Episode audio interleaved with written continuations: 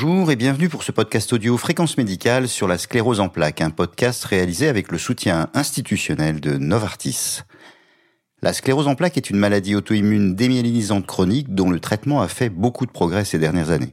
Nous sommes avec le professeur Jérôme de 16, chef du service des maladies inflammatoires du système nerveux au CHU de Strasbourg, avec qui nous allons parler des enjeux du traitement précoce et d'une stratégie individualisée. Bonjour Jérôme de 16. Quels sont les enjeux du traitement de la CEP en 2022 et en particulier, quid du traitement précoce et comment l'adapter?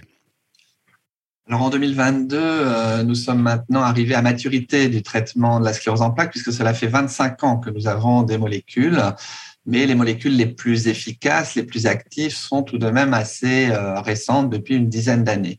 Et ce qui est encore plus récent, c'est leur utilisation éventuellement euh, précocement euh, dans l'histoire de la maladie. Alors depuis 2017, on a la possibilité de diagnostiquer une sclérose en plaques dès la première poussée, de la traiter dès la première poussée et euh, l'objectif va être de contrôler la maladie le plus vite possible, donc euh, idéalement dès le premier traitement ou alors de changer rapidement au bout d'un an, 18 mois, si euh, on considère que le traitement qui a été choisi en premier ne convient pas, soit pour des raisons d'intolérance ou d'inefficacité.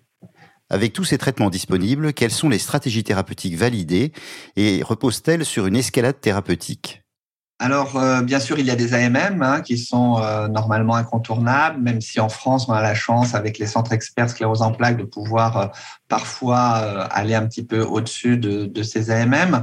Les, les, nouveautés de ces AMM, donc les plus récentes, c'est que justement des traitements dits de haute efficacité, donc plus immunosuppresseurs, peuvent être prescrits euh, d'emblée sans attendre un échec d'une première ligne thérapeutique. Donc c'est euh, quand même quelque chose d'important, euh, notamment pour les patients qui nous inquiètent le plus, hein, les patients qui ont une forte charge lésionnelle, qui ont des séquelles dès le début de la maladie ou certains critères qui sont encore, il faut le dire, en cours d'élaboration par rapport à, ces critères plus pronostiques. Mais je dis toujours que si déjà on effectue une première année de traitement avec un traitement euh, précoce et que l'on suit les patients cliniquement et en IRM et qu'on ne laisse pas échapper les patients trop longtemps, on a déjà euh, gagné euh, une partie euh, du match. Et il est vrai qu'après, souvent, quand les patients sont bien contrôlés, on peut après les traiter au long cours. Alors, il y a toujours quelques patients qui échappent, mais le plus souvent, lorsque le traitement est bien équilibré, il peut s'inscrire sur la durée. On a maintenant des patients qui ont 15, 20 ans de traitement, parfois même avec un seul traitement qui a été continué parce qu'il continuait très bien aux patients. Une question, en revanche, qui se pose chez nous, c'est l'arrêt thérapeutique. Alors, on, est encore au tout début de ces, questionnements, puisque forcément, 25 ans, bah, ça veut dire que, certains patients ont 20-25 ans de traitement, mais c'est à la fois beaucoup et à la fois peu. Mais voilà, on commence à avoir des patients de, de 55-60 ans pour lesquels on se dit finalement, le système immunitaire se met peut-être un petit peu au repos avec l'âge. Peut-être qu'on va pas continuer euh, toute la vie à traiter avec des molécules qui, bien sûr, ont... Euh, pas d'énormes inconvénients, mais tout de même à exposer à, un risque éventuellement, notamment infectieux, au long cours un peu plus important. Comment identifiez-vous d'emblée les formes les plus actives et peut-on leur proposer des stratégies thérapeutiques initiales plus agressives pour en modifier l'évolution? Alors les, les formes euh, très actives d'emblée, euh, bon, elles ont une définition avec les AMM, c'est-à-dire deux poussées avec euh, euh des symptômes sévères et une modification de l'IRM. De fait, c'est un peu une construction de l'HAS et des autorités de santé, puisque de fait, on essaye de pas attendre la deuxième poussée, donc on n'est pas trop dans ce cas de figure. Après, on connaît hein, quand même des facteurs de, de sévérité, forte charge lésionnelle, beaucoup de prise de contraste, des lésions médulaires même si c'est encore en, plein démembrement et, peut-être que dans ce cadre, l'intelligence artificielle devrait dans les années à venir nous aider à, classifier un petit peu ces patients à, haut risque ou à moins haut risque. Euh, en tout cas, ce qui est sûr, c'est que euh, les nouvelles thérapeutiques euh, et l'évolution aussi des stratégies globalement hein, nous permettent d'offrir chez ces patients à risque des traitements qui sont d'une efficacité de l'ordre de 80 à 90% de rémission à deux ans. Donc, quand même des, très, très bons résultats.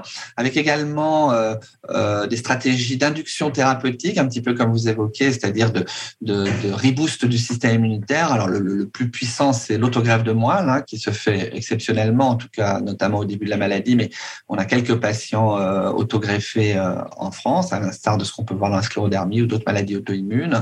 On a aussi des molécules qui peuvent jouer ce rôle de reboost du système immunitaire, ce qu'on appelle des molécules de, de reconstitution immunitaire, qui peuvent également avoir un intérêt sans peut-être passer par euh, l'autogreffe de moelle. Mais vous évoquez aussi une question, la question de la désescalade finalement, hein, qui est beaucoup euh, réalisée dans certaines pathologies, euh, notamment rhumatologiques.